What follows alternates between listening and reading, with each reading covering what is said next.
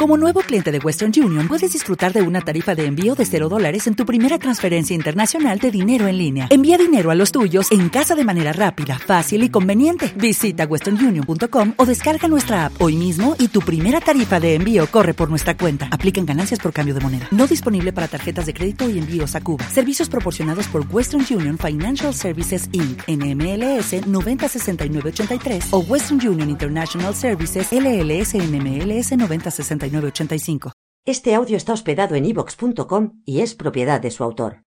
Descarga gratis los mejores audiolibros, monólogos, conferencias, cursos de idiomas y mucho más en ivox.com.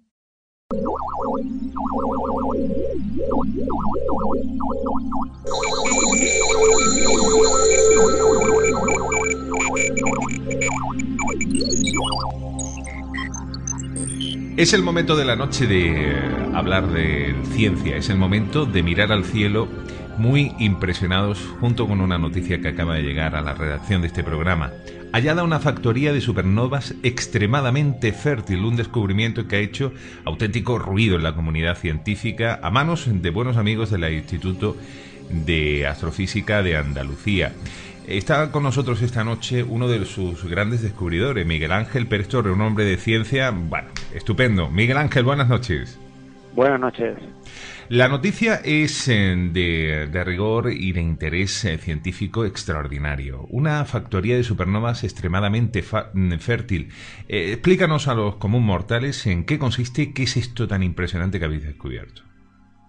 Bueno, en primer lugar, agradecerte el interés de vuestro programa por estas noticias de, de Café Científico y ya por responderte a la pregunta concreta, decirte que estas factorías de supernovas pues se suelen encontrar en galaxias que presentan eh, una, una luminosidad a longitudes de onda del infrarrojo, cercano a lo que nosotros vemos, pero un poquito eh, más allá en longitud de onda, y eh, se sabe desde hace ya unos 20 años que estas galaxias albergan eh, brotes de formación estelar reciente, es decir, estrellas que no tienen más de 10, 20 millones de años y que explotan de manera copiosa, a diferencia de una galaxia como la nuestra, en la que se esperan pues que estas estrellas eh, exploten una de ellas cada 50 o 100 años. Entonces, eh, nuestro, nuestro, nuestro objetivo, por otras razones, nos fijamos en concreto en esta galaxia, eh, y mm, nuestro objetivo es observar durante varios años la galaxia y testear si los modelos que predicen que esta galaxia debe mm, dar como resultado una, una supernova por año son o no ciertos. Entonces eh, utilizamos una red de, telescopios, en, de radiotelescopios, que observan a longitudes de onda centimétricas, pues parecido un poco a las longitudes de onda de la radio, de la radio común, y eh, tuvimos la, bueno, la, gran sorpresa de que no solo detectamos supernovas recientes que han explotado en los últimos eh, dos, tres, cuatro, cinco años, sino que detectamos hasta 26 objetos que serían compatibles con supernovas más eh, algo más viejecitas e incluso con remanentes de supernovas que podrían tener pues incluso miles de años de, edad. Esto es un trabajo, esto ya en concreto es eh, un trabajo todavía en, en el que estamos, va a redundancia, trabajando, pero lo que nos sorprendió más es detectar tal cantidad de objetos, además en una zona muy concreta, en la zona central de esta galaxia. Es apenas en unos 300 años luz, eh, para, para que nos eh, aclaremos, pues en los, en, los 300 años luz cercanos a, la Tierra prácticamente no hay este tipo de objetos. Alguno, pero prácticamente no hay ninguno, ¿no? Eh, entonces, fue sorpresa porque no nos esperábamos a bueno, a priori no teníamos ningún prejuicio, pero sinceramente fue una sorpresa ver tal cantidad de objetos y además en una zona tan tan concreta, muy compacto. Este. El, el, grito de wow que hemos encontrado. El universo no deja de asombrarnos. Mira, Miguel, hace muy poco, y debo de aplaudir abiertamente a, través del medio, la propuesta que habéis realizado en, las noches de ciencia, el Instituto de Astrofísica de Andalucía, junto con la Estación Experimental de Taidín. Noches de ciencia hablando abiertamente de una pluralidad de asuntos que son eh, de interés, que forman parte de nuestro tejido, de nuestra historia y del futuro quizás también de la humanidad. Se ha hablado de la panspermia, se habló de Galileo, se habló de Newton, se habló de Giordano Bruno, se habló del origen de la vida y sin embargo hoy seguís mirando, seguís estudiando eh, diversos puntos eh, del universo como si fuera una especie de probeta que qué nos puede llegar a enseñar en poco tiempo el universo, qué nos puede decir a nuestra vida terrenal aquí. Eh, bien, bueno, primero nuevamente agradecerte eh, las palabras tan elogiosas eh, por estas iniciativas que desde hace años el Instituto de Astrofísica de Andalucía y la Estación Experimental del Zaidín, ambos institutos de CSIC en Granada, pues llevan adelante. Creo que efectivamente es una idea estupenda lo de combinar, por un lado, biología, las probetas, y por otro la, astrofísica, ¿no? nuestros telescopios, que de algún modo sirven como estos microscopios para observar pues determinados objetos interesantes en el universo y eh, nuevamente, por responderte a la pregunta concreta, decirte que, eh, hombre, lo que nos enseña, lo que nos, primero, esto es una, una cosa fascinante. Este resultado era eh, muy inesperado. Mm, nos, está, nos enseña, nos parece, nos parece, parece indicar que este tipo de, de, que en este tipo de, galaxias, pues efectivamente las teorías que existían hasta ahora em, concuerdan grosso modo con las observaciones. Está por ver si en las próximas futuras observaciones ya aprobadas para mm, y que se, realizarán durante el próximo año y 2011, pues vienen a confirmar todas estas eh, teorías. Y hombre, pues de como aplicabilidad a la, a la vida diaria, pues eh, no sabría decirte otra cosa que, insisto, esta fascinación de mirar hacia el universo y encontrarte, pues, por un lado con cosas que hasta cierto punto son esperadas, no deja de ser esto algo tranquilizador, ver que, bueno, no se nos va a caer, eh, no se nos va a caer el cielo encima, ¿no? Como tenía el personaje de, de Asterix.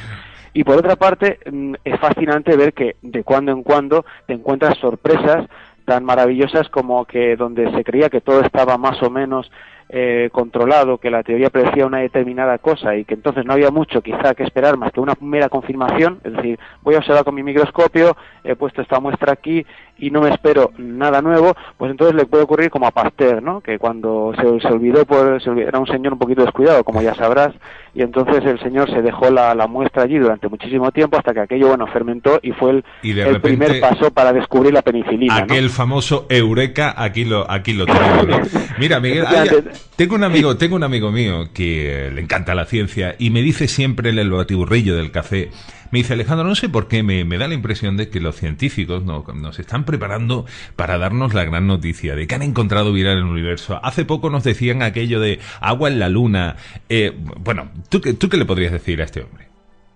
Eh, bueno, pues que, que, esté que esté pendiente de las noticias en los próximos años y hasta yo diría a lo largo de este de este próximo decenio, porque creo que se van a esperar en esa en ese en ese ah, flanco que, tanto le interesa a tu a tu colega eh, nuevos descubrimientos. Eh, ya empieza a haber em, métodos indirectos para para para, detectar planetas em, extrasolares que, eh, pues por, eh, por, las líneas espectrales que muestran, si no el planeta en sí, si la estrella cercana, indicarían que son más o menos, mm, que es más o menos probable la existencia de vida en esos planetas. Entonces, es algo que yo, eh, muy, un método bastante ingenioso que hace poco, recientemente, leía yo mismo, ¿no? De unos colegas, pues de otra institución, no recuerdo ahora el nombre, eh, pero que me, me, sorprendió mucho. Entonces, eh, es un campo en ebullición, ya lleva, se lleva sobre, en este campo unos, eh, digamos, yo diría que 10 años en los que se hizo el primer descubrimiento, ¿no? Eh, del planeta extrasolar.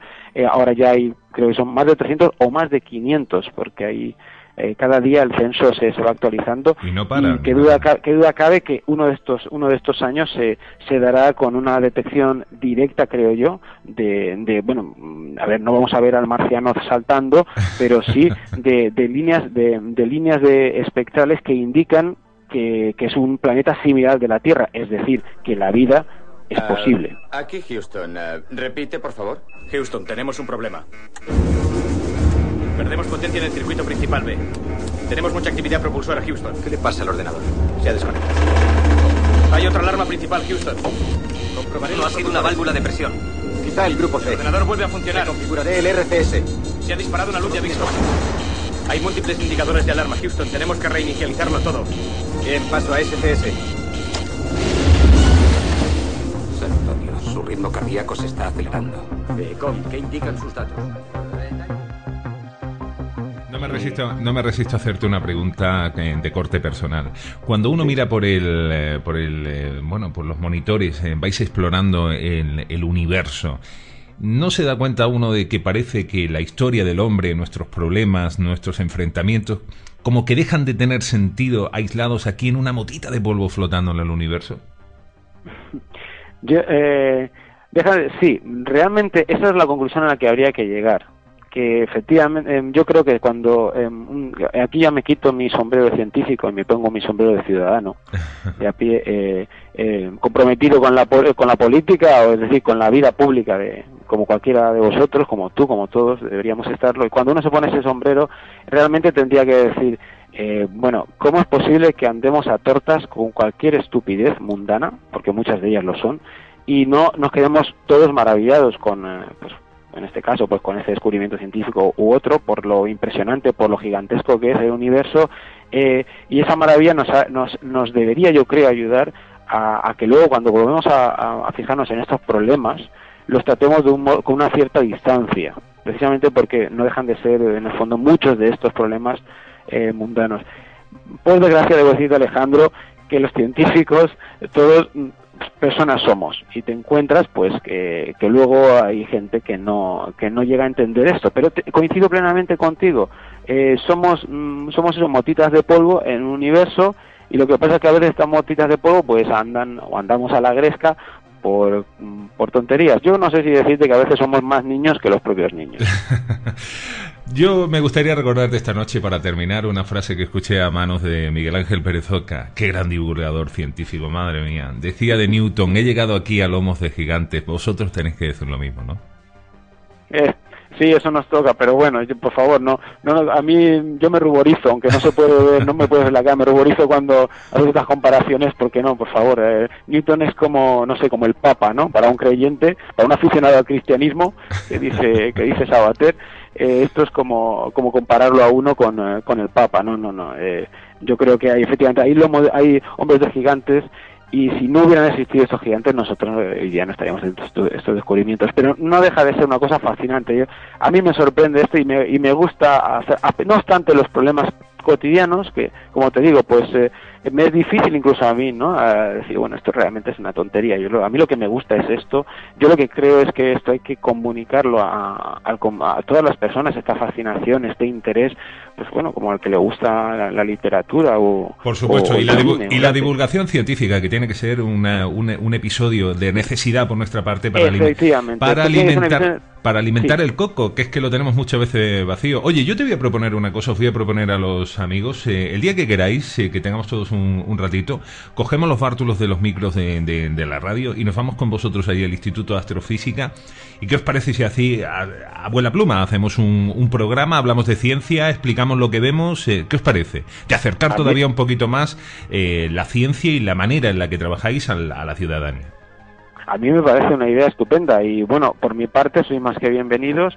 Eh, yo hasta te puedo decir, eh, si quieres ahora en antena o fuera de antena, la persona de contacto que eh, sigue encargándose de, estas, bueno, ya de, coordinar este tipo de iniciativas, porque bueno, como es un instituto grande, sí que es necesario un mínimo de, coordinación logística, ¿no? Entonces está todo centralizado en una persona que es el responsable de las pues actividades. nos pondremos, nos pondremos, nos pondremos en contacto, nos pondremos en contacto con pues él. Soy más que bien, en resumen, soy más que bienvenidos para ese tipo de iniciativas. muchísimas gracias. Este galeón que nosotros le llamamos de, de la otra mirada pasará, cómo no, muy cerca de esa comunidad científica. Miguel, muchísimas gracias, enhorabuena por haber encontrado ese hallazgo impresionante sobre las supernovas y os auguramos y os deseamos toda la suerte del mundo en el, en el descubrimiento de estas y nuevas noticias. ¿De acuerdo?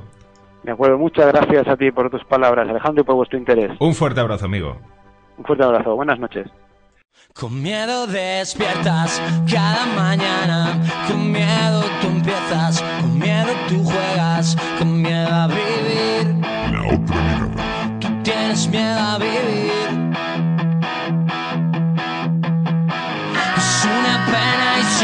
tienes miedo